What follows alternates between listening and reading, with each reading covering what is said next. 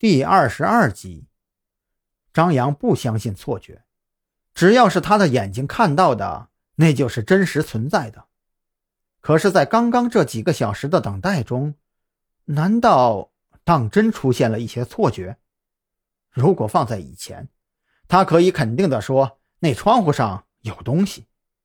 可是这一次，他一揉眼的功夫，那窗户上的青面獠牙、活灵活现的鬼。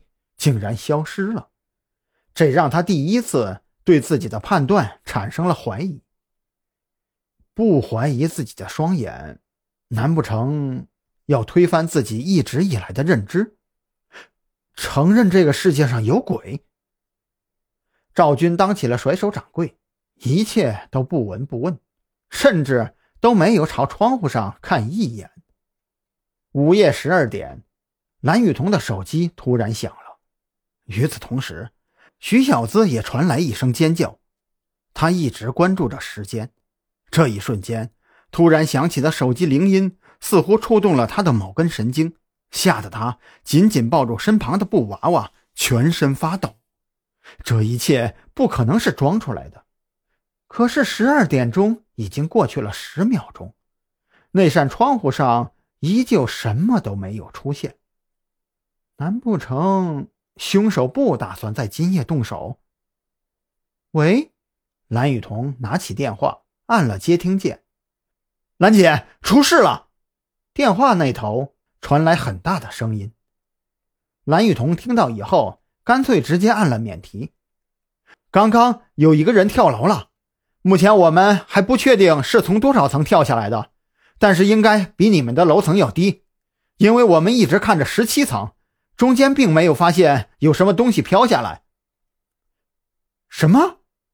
蓝雨桐马上站起来，看向赵军和张扬：“我在这里看着，你们去吧。”赵军低声说了一句：“是。”蓝雨桐马上向外走，张扬也跟着走出去。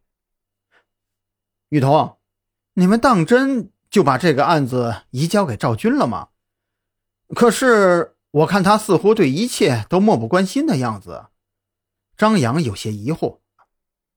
蓝雨桐深深的看着张扬。赵队并不是不关注，而是他把这个案子交给了你，办好它，在最短的时间内找到凶手，同时也找回原来的自己，就这样你才能进入特侦局。什么意思啊？张扬愣了一下，你知道我不是特侦局的。